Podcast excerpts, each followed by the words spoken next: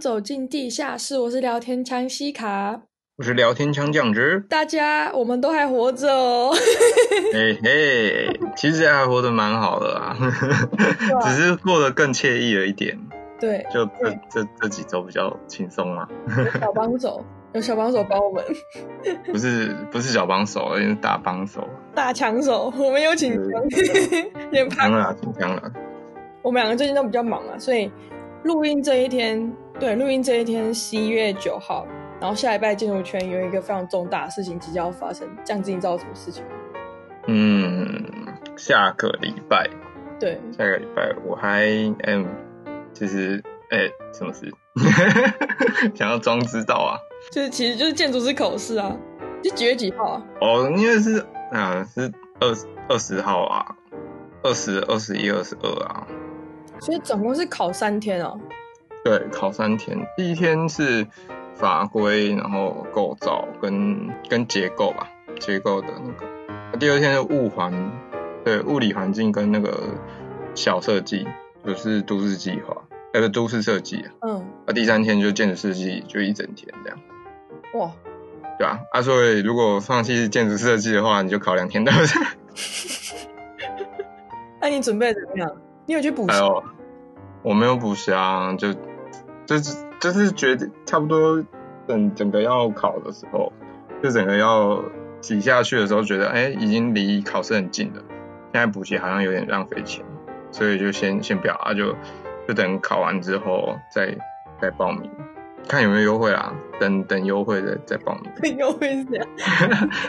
对啊，不然现在确实小亏。不过他们其实都会调整他们那个价目，所以。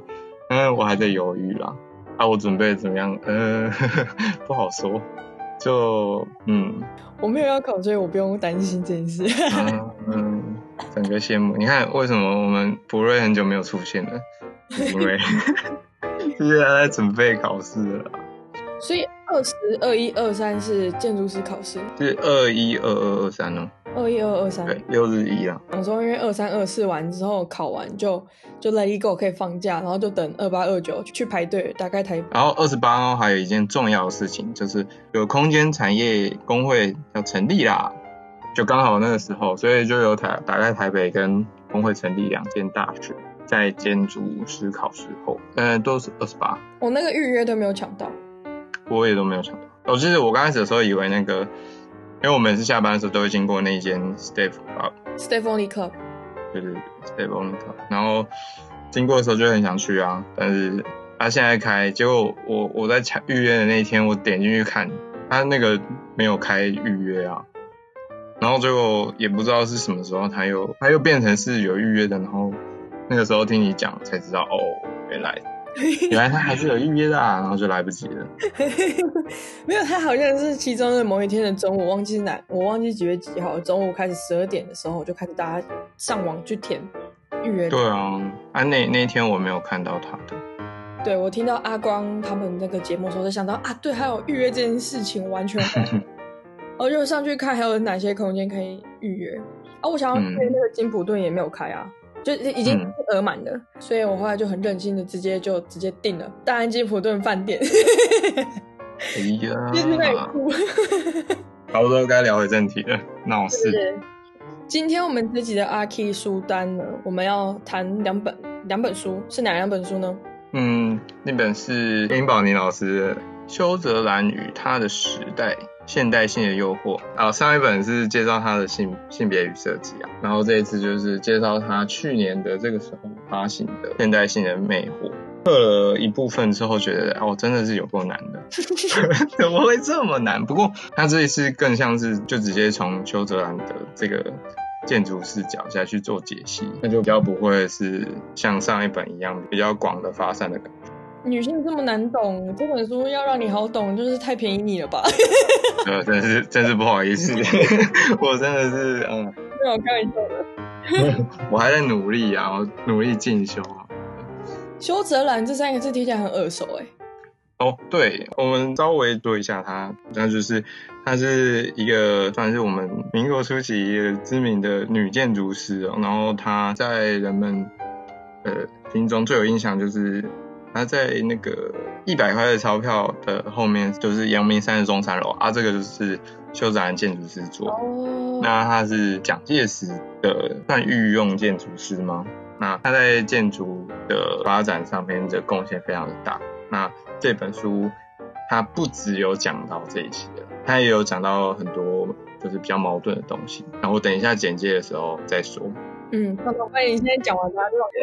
对啊，等一下就哎，就就就没有就没有得讲啊啊！那还有另外一本书吗？日西卡尼的，嗯，对，我来提一下。我这边要推荐的是跟未来都市这个议题有关的书。就其实这本书是我之前在做毕业设计的时候，前期议题研究那个时段的选书。就书名叫做《我们梦想的未来都市》，耶耶，未来都市读起来 是。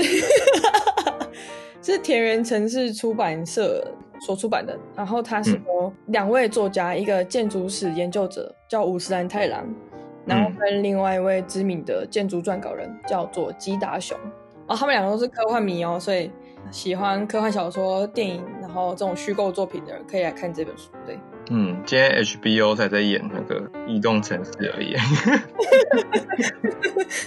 好，我先讲好了。嗯，好，我们刚刚稍微。就是讲述一下修泽兰他对他是谁这样。对，那其实这本书里面其实有讲更更详细的啊，因为他的那个发展过程也是在剖析他怎么做这些建筑的一个重要的重要的事情。其实其实每个建筑师他的作品啊，只要撇除掉那种就是机械化生产的建筑师，其实建筑师他在画设计图的时候，其实都会跟他的从小到大的历程会有。一定的关系，对，反正他是什么文化，就是长大的人，或者是他就读什么学校，然后他的经历是什么，他的角色是什么，那他的家庭怎么样，其实都会有有一些影响。那他的背景是怎么样？这种对，哎，这是疑问句吗？对对对，好，就是他家庭是撤退来台的，祖父是还有担任过两广总督这样子的角色，嗯哼，社会地位极高，然后。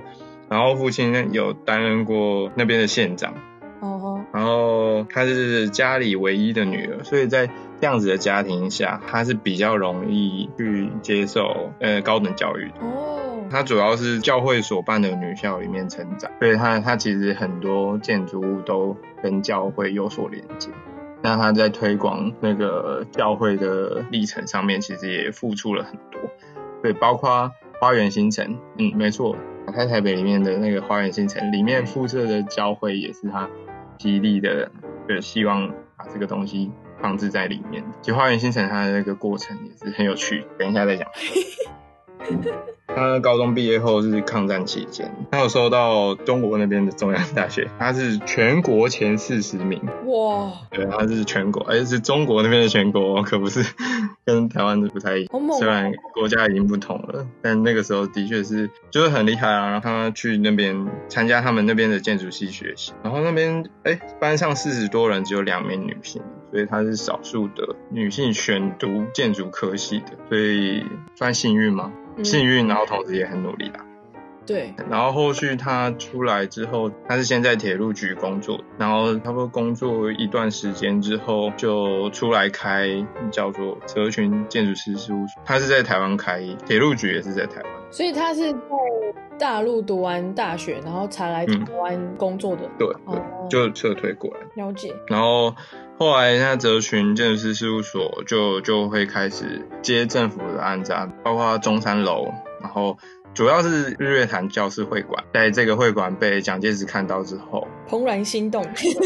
对，就是主要是因为他的这个任务是在于他的人脉还有发展历程上，邱泽兰建筑师因为日月潭教师会馆的工作是获得蒋介石的赏识，所以在盖阳明山中山楼的时候被钦点为负责的建筑，所以他有很多的建案都背负着这个中国建筑现代化史。哦，这样子很猛哎！所以他就等于是做了很多这一类型的案。那他还有另外一个主要的发展业务，就是学士长，也就是学校建筑啊。哦。啊。对，因为不止学校建筑啊，就包括校园整体。嗯，啊，因为一九六八年的时候有九年义务教育，这样就是它这个义务教育的新办，所以校园的需求量大增。它作为算是政府的当红杂志机，秀建筑师，他就有参与很多这一类的案子。不过蛮好奇一件事情，他的意见在那个时候是受到重视的吗？还是？你说他的建筑吗？对，他推广的东西，因为我不知道在那个年代女性的角度在推东西的时候，其实他蛮服务业主的，就是业主要求的东西，他也会内化成设计的一部分。这两本书里面其实也有讲到，呃，女性建筑师比较会呃更多的讨论使用者或者是说呃业主他们要什么，嗯，反而在风格上可能就没有那么的显学嘛。他自己的东西的确也是。有很多可以被解析的，呃问题在于，它其实盖出来的东西是有被重视的，但是有没有被有意的推广，这个就有有差很多。你看王大閎的东西，感觉就是有被有意的推广，但是修泽兰这个名字就比较模糊。对，就是明明印在那个一百块上面，在念建筑系之前，我们不知道他是。女建筑师盖，那她其实还有一个优势啦，就是他的夫婿是工程师，就是是土木类相关工作的，哇，对，就相辅相成这样，然后在建筑界里面也不会被他先生给盖掉，就比较不像 Venturi 他们这样。互相都有它的优势。对啊，对啊，对啊。所以呢，我们就往书里面谈。哼，它这本书呢，是由于上一本性别与设计、建筑与女性主义的邂逅，算是相呼应啦。我个人认为，那它又更直接的从女建筑师修泽兰的发展历程加以解析，角色对建筑发展所带来的影响，然后她的创作发展经历也做解析。那她从历程中再归纳出几个节点，那再做的是，我觉得这本书精彩的地方就是这样，他每一个章节的前面都先告诉我他用哪一些理论。就是在啃这些理论的时候，其实就很蛮辛苦。对理论很有兴趣的同学，可以多多的去，可以去尝试看看。然后再把理论提完之后，就是开始用这些理论去解析他的作品，还有他的一些历程。然后解析完之后，会在这一个章节提出一些疑问。总共有几章啊？它总共有六个章节。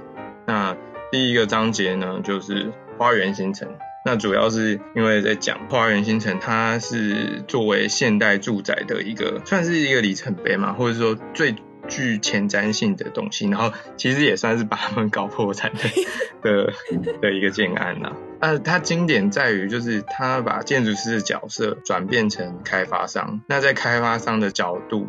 又具备有前瞻性，然后设备跟整个空间结构的现代化，然后还有女性友善，然后最后还有公益的部分，在这些框架里面就会看见所谓建筑师的社会责任在里面。女性空间的部分是指什么？嗯，那所谓女性空间的友善，就是呃花园新城它的公社，它里面有一篇报道有讲到，也不是报道就是采访稿，它就是讲说。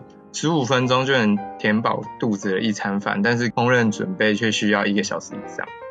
然后四分之三的这个一小时，四分之三的时间要花在处理食材工作上，所以。这种浪费就是呃妇女在家庭角色里面时间的浪费，就对他们来说很亏啦。对，呃，花园新城里面的公社就有超级市场，那超级市场里面出售的肉类跟菜蔬都是已经经过清洁跟切割的，所以主妇买回家之后只需要下锅就可以。哦，对，所以那个是呃照现在来讲就蛮像是那种。呃，社区大楼那种集合住宅楼下的 seven 或是楼下的全联，然后里面的东西都已经处理好，对，它就会变得很方便。所以这就是女性友善的空间，在那个时空背景下，那就可以让职业妇女在求职的过程中，同时也可以保障她在这个社会角色里面的方便嘛，就是兼兼顾这样。就是上班完之后不会有太多时间还要花在煮饭上面，因为你回家就要赶快照顾小孩，有没有？对对对，就是在那个时代背景下，他所能够得出的最佳解，我可以理解。就是其实照现在来讲的话，就还会想说，就是啊，怎么不是男生啊？为什么就是女生这么忙啊，男生怎么不用做？就是他反而是有一种优化流程的感觉。嗯哼哼。那这就是友善的一环。那我们当然要持续的往前检讨，说呃家务的分工啊，或者是就业职场的友善与否啊。但在这个流程的优化上面，我这样子的作为是给予肯定。对对，哎，发现的时候就会觉得，哦，这就是创造女性主义的空间。我听完你刚刚前面在介绍还没讲到那个市场那边的时候，嗯，我以为是改善的友善女性空间可能是客厅或什么的，因为我自己会觉得说客厅好像嗯男性化的空间，嗯哼哼哼哼，但是其实。你这样讲完之后，我觉得他那样子才是真的有在解决女性在生活上，或者说是在家庭角色、社会上的角色的那个痛点解决掉。嗯，就是就在刚刚讨论过程中，我也可以，你讲到客厅嘛，那他减少了自己在厨房服务的时间的时候，那他就更有时间去占领客厅。嗯嗯嗯嗯嗯，就他就可以跟男生去去争取客厅的空间。这也讨论到说。我们之前跟很多学长姐讲到说，哎，什么是专属妈妈的空间？然后最后大家就会讲说，啊，厨房啊，但是厨房是妈妈的空间这件事情，我就会觉得，哎，蛮歧视的，或者是说，因为厨房是服务家庭的空间的，那他。其实也算是工作场域，却被认为是女性的专属空间。那个这个就我个人就比较难接受。嗯嗯。所以看到这一个案例的时候，我就觉得哎，很特别。同时，他的这这件事情上面，其实是我在研究所口试的时候就被问到了议题。我真的哦。在这边讲一个小故事。他说我很喜欢就是女性主义的空间，但是我怎么没有运用在我的这五年的设计上面？然后我我跟他解释是说，哎，我三年级的时候才开始，就是更大量的接触到这个东西。但是三年级以上的课题几乎都蛮大的，那我不太敢尝试，就是把女性主义做大，因为我不确定怎么做，然后有有那个要毕业的压力上，所以我就没有这么做。哦。那我也不太理解要怎么做大。那我从面试官的脸上可以，就是感受到他们其实不不以为然。今天阅读到这样子的空间形式，就是社区的服务空间的时候，我就觉得，哦，原来这个就是还蛮女性主义空间的角落，或者说所谓做大女性空间的那个空间序列，这样，所以就是比较能够体会，哎、欸，我我其实还能够多做到什么这样。花园新城的公司也不只有超级市场，是。女性友善的啊，包括餐厅啊、洗衣空间，甚至还有托儿所，都是附设在里面的哦。然后还有它的住宅里面呢，都有洗碗机，就是这些都是规格化的，就是洗碗机跟碎骨机，碎就是就是处理那个厨余的哦。所以就是他他用设备，然后用服务空间去让女性的劳务降到很低。那个时候是机械化时代的的时候吗？就是刚开始的时候。但是哦，我知道哦。对对对，刚刚开始的时候，但是但是那个时候台湾几乎没有这些厂商去做这件事情，因为成本对那时候来讲太高了。对，就是他这些东西都还没有进来，所以变成就是为什么邱泽兰建筑师要从事务所转变成开发商，然后再从开发商去做这个东西，然后最后会做到破产的一个主要原因是这样。就是它的营建成本相对来说拉的蛮高的。嗯嗯嗯。对，那在这样子的情况下，就是这这些公共设施，其实在维管的部分其实非常的困难呐。嗯。对，不过不过它的核心重点其实是希望便利这些呃女性新兴的职业妇女所集合出来的服务空间，就是非常的好。然后，另外在花园新城里面还包含了，为了增加营运收入，为了这些这些东西的维管，它有增加很多营运收入。比如说，它其实有当初刚开始设计的时候是有游乐园，然后甚至还有小型的动物园等等。真假的？对，那它它的位置是在乌来山那边，就是只有碧潭，然后再往就是新店那边去，它其实是比较远离城市。难怪那个时候叫我去那里。对啊，我就跟你说去那边，去那边很好啊。对，他是参考那个国外他们有郊区的那种住宅群啊，他们去模仿、去效仿他们的方式。那其实也结合了台湾的一些，就比如说让这里也有也有工作产生啊。听起来像那个科比马赛公寓的那种，全部嗯放在一起。嗯嗯，有像，不过本书是没有提到啊。哦。因为科比就是很大男人那种啊，嗯，渣男没有啦，渣男，但是咋莫名其妙，回来回来。批评一下，好，然后最后虽然都因为这些营运不善嘛，就是走得太前面，还有成本太高，有的时候就是资源没有办法流进来，所以就公社很多都相继倒闭。但是这些空间跟开发措施具有前瞻性，还有为女性着想这件事情，其实对于花园新城它的社区凝聚力是很大、很足够的。对，它倒掉之后，就因为这些东西所建立起来的连接，也让后来在维管单位，也就是管理这些公共设施的单位倒闭之后，那社区发展协会就创立了。哦，所以他们也是当初就是那个社区其实是社区转型找第一批的人啊。所以他们又建立起他们自己的系统，这很棒哎。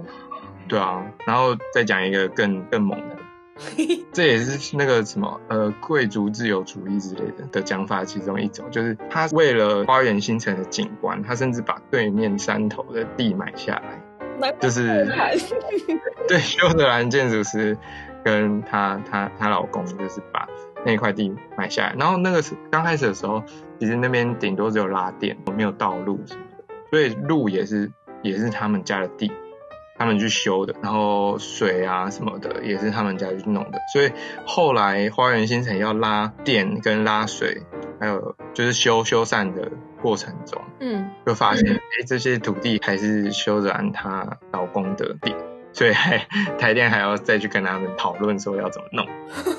他们等于是把自己的财产当做花园新城的公社送给人家。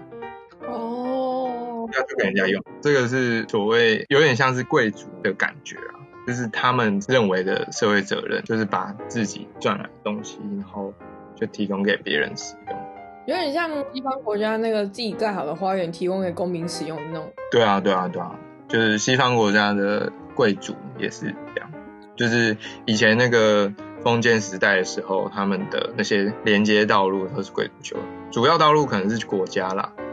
那连接进来的道路都是都是各各领主去修，很棒哎，甚至可能主要道路的某一段都是贵族去修，所以很特别啊。我觉得那个社会责任的感觉还蛮酷，对，怎么样？那这种这这种社区是不是很值得推荐一下大家去了解一下？十一月二十八号打开台北花园新城，怎么样？西卡想参加吗？想参观吗？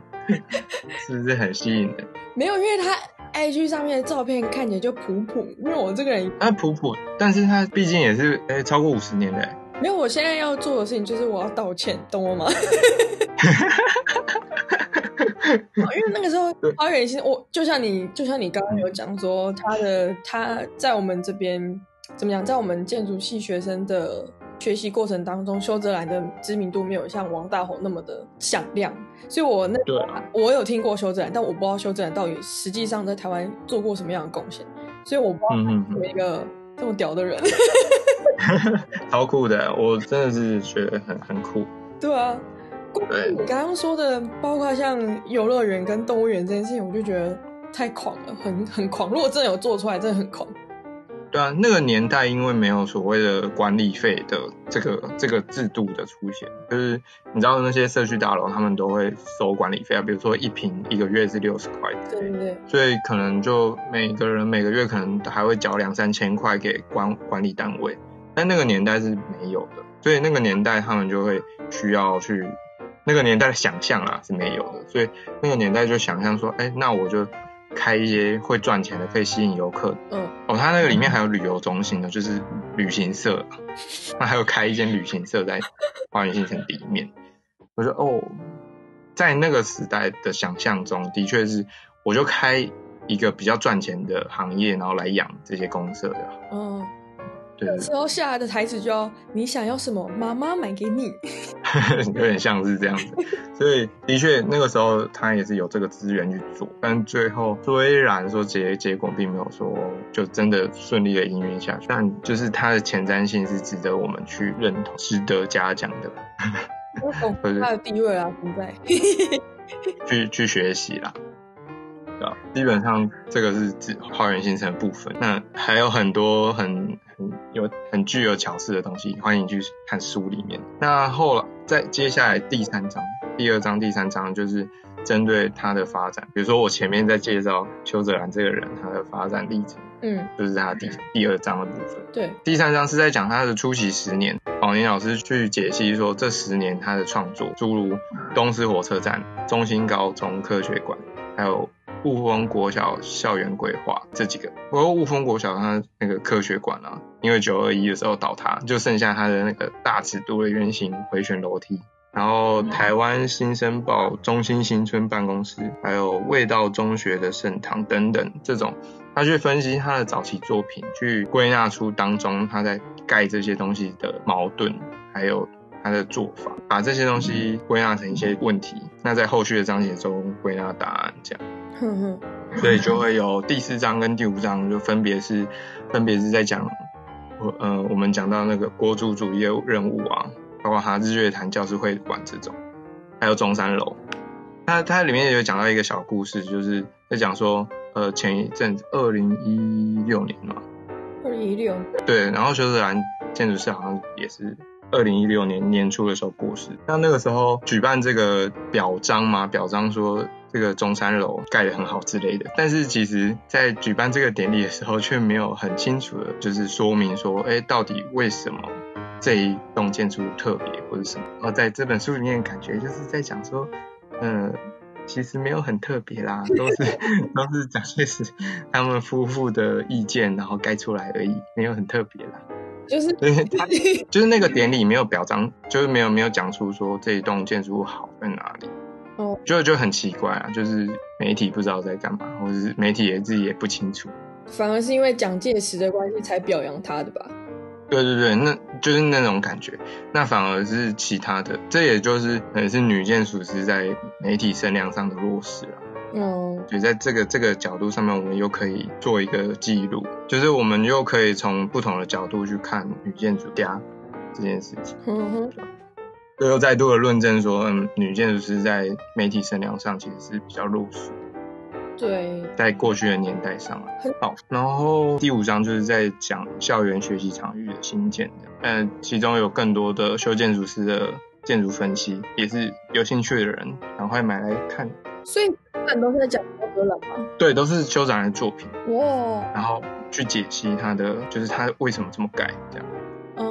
他在解析的过程中，其实他前面有一些分析的理论啊，就这些章节前面都会先有一个分析的理论，嗯，所以在品读的时候会可以更能理解说，作为女性她是怎么做这一样子的设计，嗯，对。但是我们我们在看建筑的时候，很少会去看为什么这个人这样，所以这也是蛮特别的解析模式，需要补充的知识，对对对。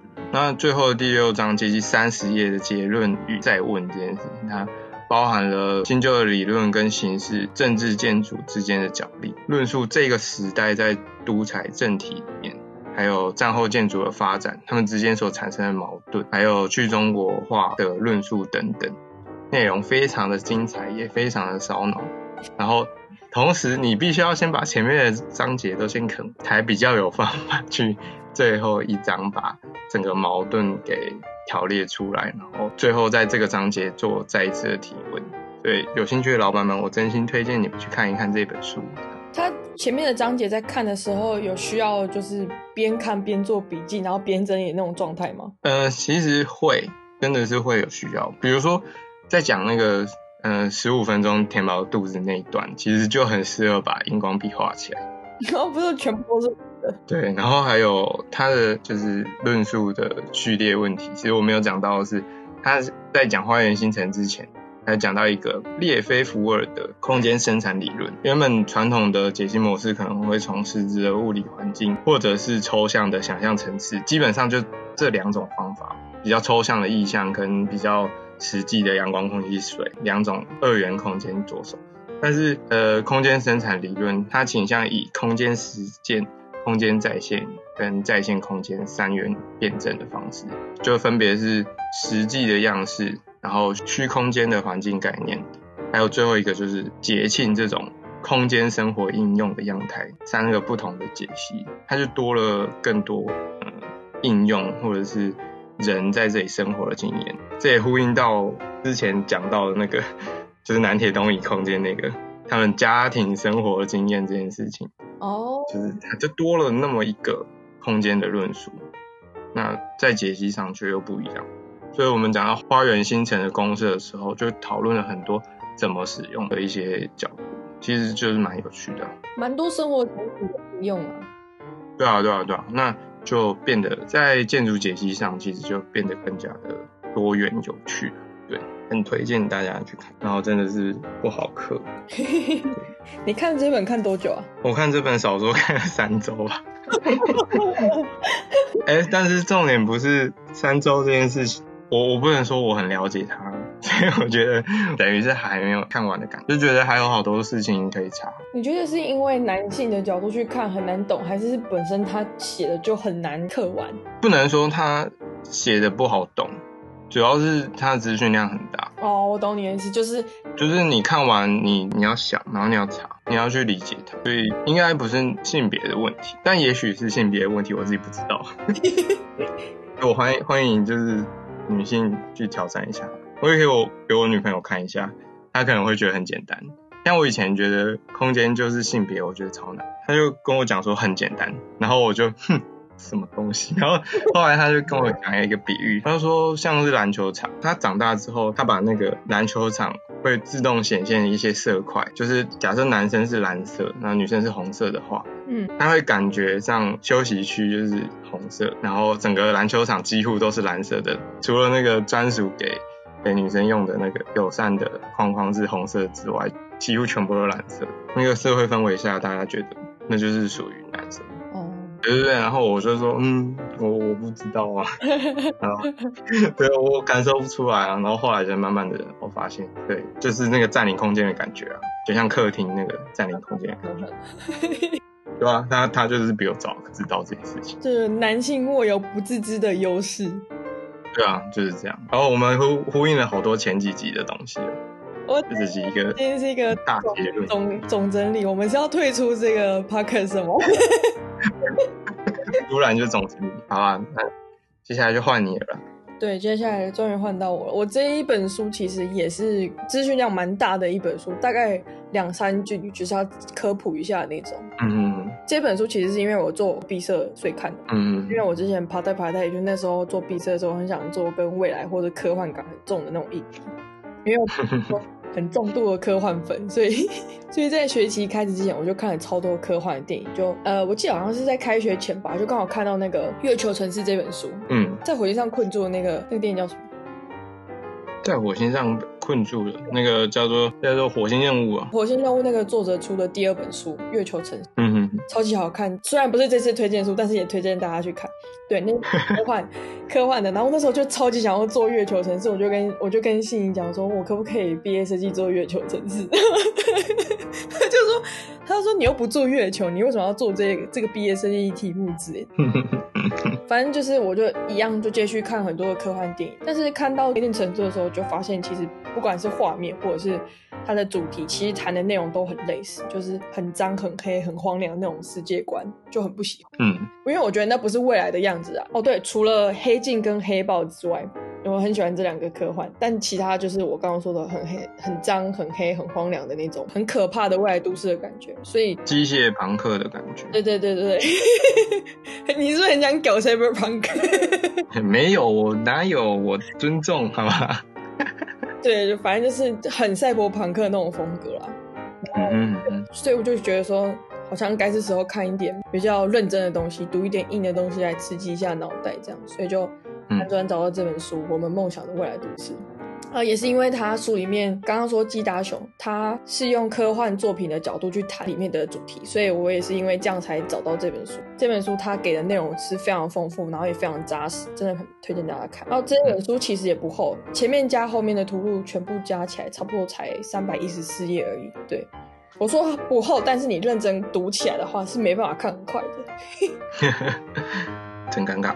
看了快一个星期才把它看完吧，超级久的。嗯，哦，对，就是很认真的看哦，不是不是像你那样子总时数加起来，我是很认真的这样看，看一个星期才看完。好累，那不过也是学生的时期可以这么做，也是蛮幸福的啦。对啊，那时候可以挥霍，用 那样子的时间量可以挥霍。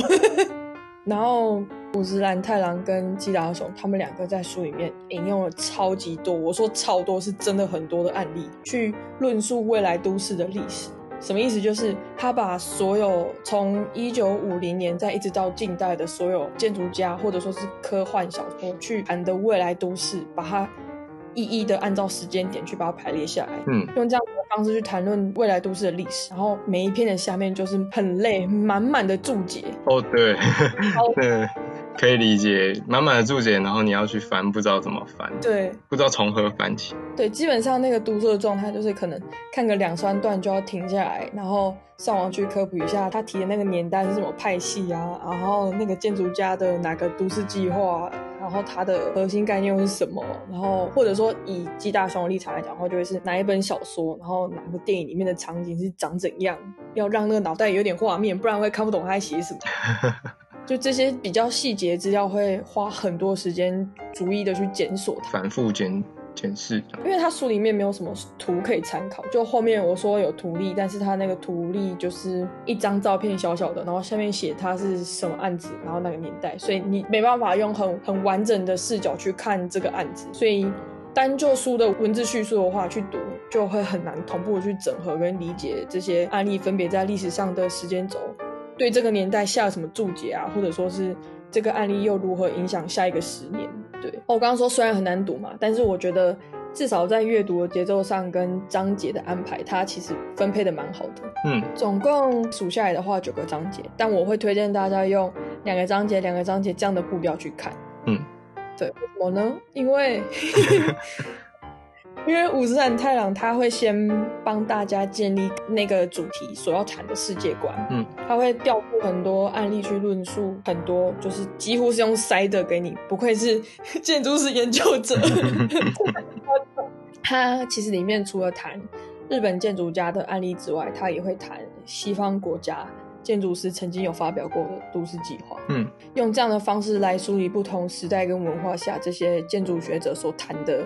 他们想象的那个未来，嗯，对，然后接着就下一个章节，鸡大雄就会再再又回头用虚构作品的观点去谈同样的主题，等于就是用作家或者说我们可以我们可以说是用大众的观点去互相校对彼此的视野，也隐约推敲出这些都市计划设计案例的源头，其实也蛮有趣的，就是把背景论述清楚这样，就是它有点像我先塞给你理理论，让你知道说我接下来要谈的东西是什么。然后再用你的生活经历，就我们看的那些比较好刻下去的东西，嗯、去说明。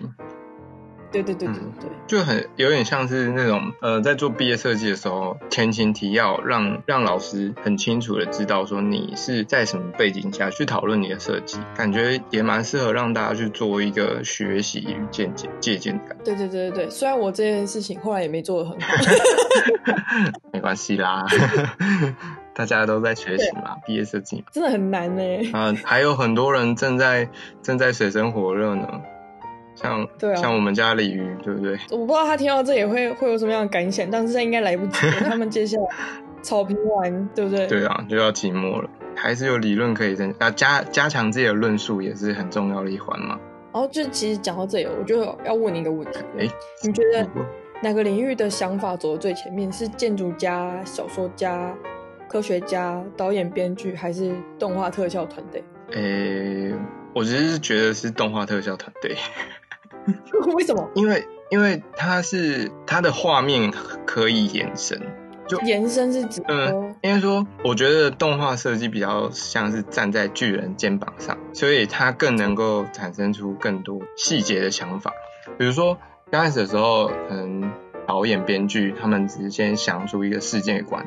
小说先讲述一个世界，它会去描述一个世界的的可能运行的制度吧，然后导演会去形塑那那个生活的样态嘛。我我认为啊，我认为动画特效团队在具现化的时候，为了去符合导演的需求，它就会有更多的具象的东西产生，然后再通过声光特效，其实又可以再延伸出新的主题。嗯，百货公司。会变成什么样子？那在在残破的某一个地方，它可能又会生出什么样子的东西？然后，然后可能小说家看到之后，又促成了他在创作的动力。所以我会觉得，动画设计比较站在巨人肩膀上，而且动画设计转去编剧的人可能也有很也很有机会啊，我觉得。那你觉得呢？我个人，我个人认为是作家，那就是可能就是一个 circle 吧。对啊，就是先有鸡跟先有蛋的那种的那个循环。嗯，因为我是觉得是先有文本想象之后才会有影像的呈现，然后再来才是会有呃建筑家或者说是其他领域的论述。嗯嗯嗯，对。你刚刚讲那件事情的时候，我虽然有稍微被说服，但作家他其实在写作的时候，应该脑袋也有他自己所建构想象的那个画面吧？嗯嗯嗯嗯，的确是这样，没错。对啊，好像一比一平手。对。回到刚刚讲，如果按照我说那样子，两两个两个章节一组的话，总共会有五个主题。嗯，简单讲一下前面第一章跟第二章他谈的事情，就是未来都市它的历史脉络，在书的一开头就会带着读者手把手的一起回到一九五零年代、一九六零年代那时候。嗯嗯。然后它中间花比较多的篇幅在谈一九七零年代这边谈大阪万国博览会对于未来生活的描绘。不知道你知道大阪万国博览会吗？不知道，就是有一只很大的鸟站在前面的那个。对，如果你上网查的话，你就会发现它看起来像游乐园，但其实它是大阪万国博览会。万国博览会，马上查。对对，然后因为这件事情在这本书当中从头到尾都是被视为对照组，嗯嗯嗯，就是一个很重要的核心概念，所以它这个对照组是对我们来讲被视为过去。我们想象的未来，我等下会解释一下这句话的意思。如果我还记得 我要解释这件事情的话，OK，我会提醒你。对，好，接下来的这个部分是我觉得整本书写的最好的地方。嗯，第三章他在谈关于东京的未来都市论述。嗯，这个段落在五十岚太郎这边，他整理出了大概有三个时期的。日本建筑师所规划的未来东京，嗯，他前面谈丹下健山发表的东京计划一九六零，这个大胆的构想跟视觉性的冲击的计划，然后你谈到丹下健山，就一定会接着谈日本代谢派的那些建筑师，对对对，对，所以他接下来就谈日本代谢派跟其他建筑家所提出来的东京计划，真的有很多啦，嗯嗯嗯，对啊，就我就大概提一下他的时间点，嗯，然后因为。发生过两次的石油危机导致的不景气，那时候七十七零年代以后所提出的东京计划就会比较多，是没有像前面那样子比较呃巨大的结构啊、巨大的建筑物啊、高挑，然后非常非常庞大的那样子的想象。后面的人比较悲观，所以 一直到后面二十一世纪之后的代谢派变成了超代谢派所提出的东京计划。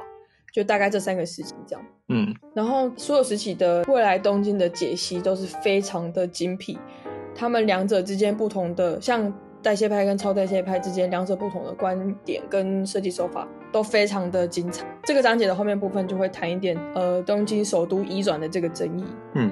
就他们有一阵子在讨论说，东京这个就是这个首都要不要从东京的往外扩张一点，因为呃东京那时候越来越挤，然后土地越来越不够用。哦，就是划定更更多一样，像台北之前也是有扩大划定。对对对对对，但是他之前好像也有一阵子在讨论说要不要转到台中，是不是？哦，那那宋楚瑜的政见啊。哎，不过其实日本它的首都不是在东京，它好像是好几个，就是。地区，它没有所谓的首都的样子啊，这是老高讲的。然后再来就是鸡大雄的部分，它其实都是五十岚太郎写完一章，然后再来就接鸡大雄一章，然后这样交替互相穿插着写。嗯嗯嗯。所以刚刚那部分谈完之后，就换鸡大雄的部分。嗯。那这章就可以说是这一本书的精华。嗯。它的。他一一的去拆解那个科幻文本啊，电影场景里面的都市空间，嗯，甚至范围扩及到了欧美电影的小说，嗯嗯，然后最后就会追溯到这些虚构文本里面的空间架构，其实都是以东京作为样板，嗯，对，这边其实就会提到那个 cyberpunk，嗯，cyberpunk，然后就是我们都有点讨厌的 cyberpunk，是高层，然后就是低低端低端人口住在下面，然后。高高度科技感的、啊、飞行车等等，对对对，他说这些事情呢，其实都是在东京的那些项目里面会看到的样子。嗯，然后因为时期欧美国家看到这样子的状态的时候，就觉得哇，好现代那种感觉，把东京这样子的空间模板定义为科技城。嗯，然后是后来的那些科幻作品啊，就慢慢的依东京的那个都市规模去做想象发想，对里面所有文本的渲染，嗯，所以慢慢就延伸了有 cyberpunk 的事情，嗯，啊，我就点到这里就好了，我不想爆雷太多，因为这一章节是真的是这本书的精华，它推演的非常好，从前面五十岚太郎在介绍每一个东京计划，一直慢慢的延伸到呃吉达雄他所提到的科幻文本，去互相对照的时候，就会发现这件事情是真的，嗯。欧美国家的电影去抄东京的那样子的情景，嗯，把它当做未来的指标，未来都市的指标。哦，那有一个坏事啊，就变成是我们现在生活当中就是这样的状况。它已经是进行式，不是未来式。所以，嗯，我个人是觉得 cyberpunk 那样的风格其实不应该是人类生活的样貌，它不适合人类生活啊。嗯，应该这样讲。对，对啊。所以我想要问说，那他这样子的就是推演的方式，是不是在你就是毕业设计的时候，你有、嗯、呃尝试着去试着用这样子的推演方式来模拟你的都市吗？就是你们在讨论的时候，我跟信那时候在讨论呃未来都市这件事情的时候，其实中间有一直被 cyberpunk 卡住。嗯，这也是为什么我有点讨厌 cyberpunk 的原因，因为太卡，就是因为因为它不合理的、啊。它对它不是它不是一个未来的样子，它已经是复古未来风了。对啊，它所以说你会发现 Cyberpunk 没有电话这东西。对对，他完全没有进化了，然后谈的东西非常黑暗，然后非常的不人性，不符合我们现在所盛行的以人为本这件事情。就是比较在谈论那个时空背景下的人性。对，然后甚至像阿基拉，他也有里面有一些画面是像什么中国的呃高层化发展的未来庙宇，我觉得很酷。嗯，我那时候特别提这件事，但其实真的没有用，因为那就不会是未来的生活样貌。所以我的我那时候设定的点就时间点就已经错了，就比比较像是还停留在一九七零年代之前那时候对于未来的想象。嗯嗯，所以我变成了古代人，我不应该这么。对，应该是要朝更远的方向想，就我站在我现在的时间点去想未来的都市，嗯，要像是轻量型的，像黑镜那样子的的生活模式，就会比较像是未来可能会发展的样子，嗯嗯嗯，就让科技去代替掉一些不需要动脑的东西，然后。甚至是可以稍微颠覆生活样态的的状态。嗯嗯嗯嗯。你有看过黑？有啊，我有看过看过几集了。你觉得最好看？哎、欸，我只有看几集，你觉得都问我最好看的不行吧？我觉得有一个是最印象深刻的，我觉得那个是可能可行的。嗯。可是跟都市没有什么关系啊，但它就就是一个改变生活样态。嗯。就是其中有一集就是就是围绕在妈妈跟女儿这件事情。嗯。然后因为女儿小时候的时候有走失。哦。对，然后妈妈很紧张，然后找回来之后，她就带她去呃一个还在实验阶段的科技产品，那种避免危险的那个，对对对对，看到避免危险的东西，对，他就植入到他的脑袋里面，嗯、所以他的女儿只要每次看到血腥暴力的画面的话，他的影像就变模糊了，嗯、有点像打马赛克那种状况，嗯嗯，对。不知道，我这一集我有看。对，然后就一直到他长大，他过了一阵子都没有发生什么危险，他妈妈就说好像也不用这么担心他，就把那个装置关掉。嗯。后来有一天他出去玩去 party，然后太晚回家，都还没回来，然后他妈妈很紧张，他就回去开那个机器看，嗯，可以监，可以同同步看到他女儿的画面。嗯，他就发现这个事情这样。对，他就看到他女儿在在嗯、呃、大人在做的事情。对，然后他就回来就很生气，然后他就他就就把那个装置打开之，嗯，然后一直到后来，他好像跟他妈吵架还是什么吧？对，他就是这件事情吵架，啊、然后结果他就做了比较不好的事情，结果就切成那个有趣的画面。对，可是我觉得不能讲的太细，这样就爆雷。对，让大家继续看，去看。反正回答你刚刚的问题的话，我会觉得 cyberpunk 或者说是一九七零年代之前那种。非常不符合人性的的未来都市想象，是我那时候跟信颖讨论一直卡住的点。嗯，然后后来信颖他就有跟我讲说，难道一定要是 cyberpunk 风格吗？未来都市不应该是这样子吗？那有没有别的可能性？嗯，你知道他的台词就是 一定要这样吗？对，所以我话就比较往以人为本啊，或者说是我们现在比较符合的共享基金那样子的方式去思考。嗯嗯嗯。未来都市的样貌，嗯，但是要谈就要谈更久啊，那个我们可以再另外开一集，但是就去去讨论怎么推演未来生活想象这件事情，其实也是毕业设计非常重要的一环。可是乱推也是真的是很困扰啊。那也是一个时代一个时代的啊，那个时代就是喜欢放大单一问题啊。其实你不觉得还蛮有趣的一件事情？嗯，就是每一届的毕业设计，嗯，都跟那个时期所推的书籍那个议题是连结的，你懂我意思吗？对啊，肯定是会这样的啊。那个时候博客来刚好在大卖的书。就是我们那个时候读的是，人类大历史，人类大命运。扯远了。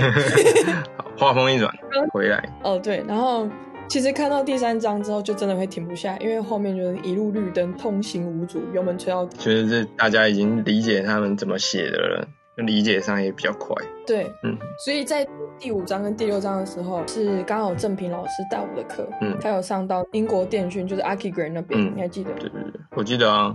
那是精彩，非常精彩一幕，就是那个行走城市跟插接城市。对啊，对。然后因为刚好那边有讲到移动城市这本系列小说嘛，嗯，对，总共有四本。然后那时候二零一八年刚好出了移动城市的第一集电影《致命引擎》，对，然后刚上映，所以我就先把书放一边，然后偷偷先看电影。对，去金丝看电影之后，隔天直接买那本小说这样。嗯、所以我在读我们梦想的未来都市的第六章的时候，就非常有共鸣。嗯嗯，因为脑袋。那种移动城市那种蒸汽朋克的风格那个画面，所以几乎没有什么科普到，对吧？嗯嗯嗯。然后我说为什么比较有共鸣，是因为这两章都是在讨论从呃文艺复兴时期到近代现代期间所关于那个乌托邦的系谱。嗯。然后它开头就是重量级的案例，就感觉作者其实蛮喜欢达文西的都市计划，因为前面他就是先用先用达文西的案例去轰几何学样式的乌托邦计划。他就是讲说，几何学乌托邦计划都是静态的设计，就少了随着时间变化的那个预设。然后讲到随着时间变化的这件事情，你猜我接下来要讲哪一个哪一个建筑师？谁？很喜欢提随着时间变化的一个现代主义的的大师。嗯，你知道谁吗？随着时间变化，陆康吗？不是，不是，很长的很长的斜坡。很长啊，很长的斜坡。嗯。你说吧，你就直说吧，不要再拖台前了。是科比一啊。哦，我很喜欢哦。你你很很喜欢科比一？没有没有，当然是没有。对，就是科比一。然后作者接下来就是拿科比一跟达文西做比较。嗯嗯。因为科比意那时候在做巴黎改造的时候，也是采用了跟达文西几乎差不多一样的想法。嗯。他们两个都很喜欢用人体模具啊。哦。你像达文西，他就参考那个罗马时代的那个维特鲁维人那个。嗯嗯嗯。Mark 对。然后科比就是一个很智障的那个 两百五的那个人。胖胖的，宽宽的。所以是接下来就是在做文艺复兴，在 PK 现代建现代主义的的的这些都市计划。嗯嗯。其实重点不是这个啊，重点是他会拿达文西出来打头阵，除了想要稍微 diss 一下费拉莱特之外，嗯，树立。有针对达文西的手记里面的一段笔记去做解释，其实就是达文西在思考都市的构成是非常有立体感的，嗯，因为有导入高度的概念，嗯，所以垂直方向的去整理交通网络这件事情，这种都市设计的手法，像科比一跟丹下健三也都有，嗯，但是不要忘了啊，因为都市达文西那个时候是还没有汽车的哦，对啊，他没有马车，甚至没有电梯，对对，所以说达文西真的是顶天的神人，真的。非常强，未来人呢？其实也有可能是因为他那个时候他就有在创作类似飞行器的，哦，对，他会比较。朝着这个方向去思考，就多了抓到一个方向，可能就会更加专业。思考的角度比较广，对啊，因为有飞行器，就是可以去思考更三维空间。对啊，对，所以说不管是人啊、马车，或者是垃圾啊、污水处理这种任何物品移动的路线，都有被思考过、整理过。嗯，所以作者在这边有想说，在猜想说，或许是因为这些动线的处理，那个灵感可能是来自他。达文西透过人体解剖里面理解到协议神经网络那里得来的，嗯嗯嗯，就也有可能是你刚刚说的那些东西，嗯，就是有立体的概念去处理比较多都市计划的的问题，嗯嗯，对。然后后面他也有提到很多现代主义的都市计划，像是科比一的那个瓦赞计划，这应该就不用讲了吧？嗯，一九二五年法国巴黎十字平面户外空间增加阳光接触平面，不用不用不用不用再五大理论就是读到烂掉，对。每一个老师都有提过，对啊，每一堂课都要讲，科目都会被提提出来讲。对啊，没办法，它就是指标啊。对，然后在后面季大雄第六章的时候，这边我也不想爆雷，就是他从我就简单讲一些比较重要的概念。嗯，他从乌托邦延伸到讨论那个工业革命之后的那个时段。嗯，科学助呃，我们我们简称的科技。嗯，在那段时间。科技发展之后，有许多科幻小说，就是十九世纪后半那个时候，嗯，未来都市开始在小说里面慢慢的有一个比较完整的雏形。然后到后面第七章、第八章的时候，就会开始谈导入一点电脑的元素，就是谈电脑的发达是如何改变未来都市的样貌。嗯，对。然后最经典案例就是那个 MVRDV 的 Data Town 数据城。嗯，就是他把所有数据 key 进去电脑之后，然后让电脑去决定这个建筑或者这个城市长怎么样，然后直接长三 D 的给你看，嗯，就你就是做这样子，生活品质是最好的这样。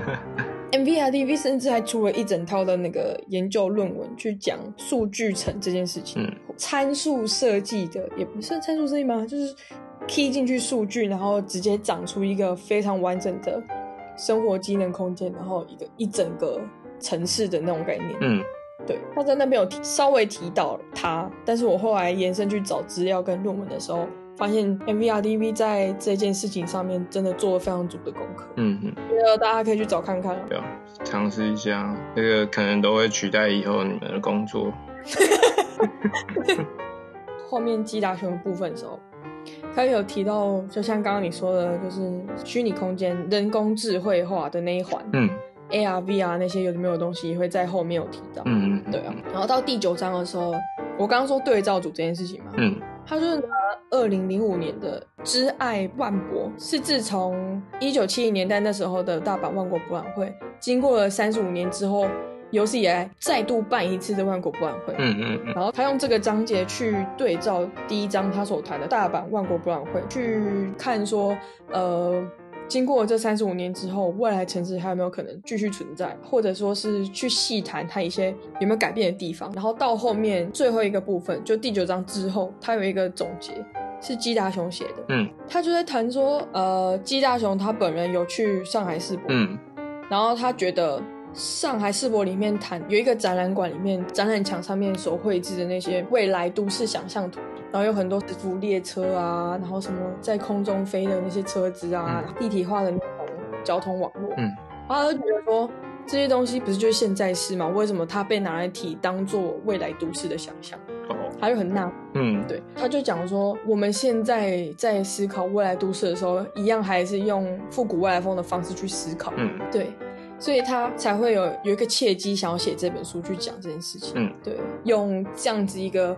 把所有呃未来都市想象的时间轴全部摊开来去解释给你听说，说哦这些事情是现在进行式，而不是未来式。然后我们应该要再怎么样调整，用现在的角度去看未来的想象是怎么样。然后我们为什么会一直去往呃非常科技感又非常黑暗的那种方式去想未来？它的原因是什么？来源是什么？就把它全部一次摊开来解释。我看完之后会觉得豁然开朗，很过瘾。对，很豁然开朗之外很过瘾。嗯，然后会觉得说。之前所建立自己对于未来都市那样子的世界观完全颠覆了之后，那下一步怎么做？嗯哦，人家让我觉得很适合，真的很适合我去看呢，就可以验证一下我那个时候讲的话是不是跟他们很类似 哦。对对，我那时候是也是讲很类似，就说哎，这为什么是未来？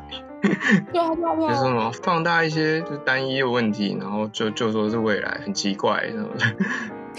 太长大言不惭，觉得现在反馈了，就需要看一下这些书来回升一点自信。对啊，你那时候其实那时候我不是很常去找人讨论设计嘛，就会一直说没有啊，就是 cyberpunk 固然是 cyberpunk，但是未来都市难道真的是长那样？对啊，那个时候大言不惭啊。因为我那个时候主要是觉得自然资源不够，没有没有那个成本发展成那样，没有办法一次再建造这么多东西。对对对对对。自然资源不够，对这个社会，这个地球已经没办法再经历一次资源浪费，对啊，就没有办法一直往上。对，我那个时候主要的论述是这样。好啊，今天就差不多分享到这样。对啊，然后就就很想要看那本书了，这样。啊，还是推荐给各位老板看呐。那主要这两本书，就一个可能是在你的基地，或者是说你你的议题的分析上有所方式，像背景的解释上啊、论述上，你可以学习到很多。那现代性的魅惑呢，则是你可以就学习它怎么应用那些理论来解析你自己的设计。其实都蛮推荐在就学的人，或者是有想要朝着学术领域发展的去看、去去阅读。对，书单一样，我们也会投票，然后看哪一本大家比较喜欢，我们就做那一本的专辑，这样。嗯，希望他的那本书会获选。对对对，真的很难，我真的是，我们这本书获选，我真的是很痛。不过我们刚刚也透过西卡想到了一个很不错的解法，我们就不如我们直接邀请作者，对，他就希望就是各位老板们的努力，我们就去尝试看看。但我比较希望你的那本书就是获选啊。因为我这本书如果上了，我也就只能跟大家谈谈我之前毕业设计找了很多颜色的资料，这样也不错啊。不然就变成前后期嘛，大不了我们就悄悄看，先去悄悄看的。嗯，宝林老师，偶像，偶像。那个时候，宝妮老师谁找来的？美英老师啊，美英老师。那看要不要连美英老师都一起？对啊，一起就到嗯什么台北教师会馆之类的。台北教师会馆最近整修完也是蛮不错的。其实我有个想法，要不要干脆就直接约在花园新城？这就太刺激了，这倒是蛮不错的。对不对？好吧，我们这些都是瞎想，我们再我们再努力看看啊！那就感谢大家，感谢大家的收听。对对对，最后最后我们得要把这些讲完。好啦，最后的最后，感谢大家走进地下室，让我们陪你赶图。希望过程大中，哦不，希望。希望过程中大家有学到很多知识，然后可以应用在毕业设计或者是自己的设计上面。这样子你们就可以有更多的时间休息。毕竟解决很多论述的问题的话，其实就有很多偷懒的时间了。好，也不能这么说啦。那如果是第一次踏进地下室的偷懒枪手，或者在火线上的老板们，在我们录音的这一段时间呢，是大家的平图时间，看来是蛮累的。然后大家听到这一集的时候，可能已经开始在休息，不如就从这个时候开始去努力的修改一下论述，或许会有很多帮助。那想要听到更多类似的内容的话，欢迎订阅我们的频道，放下手边的美工刀，订阅一下，应该不会太久。啊，我们会非常感谢啊。对，然后还有什么想听的内容，也可以写在留言区告诉我们。好，就这样啦，祝大家平图思绪清明，运笔如飞，拜拜。感觉这集剪超久，我们这集不知道会剪到 几分钟，我觉得好可怕。我们要下，我们会加油。好，对，拜拜。先这样啊，拜拜。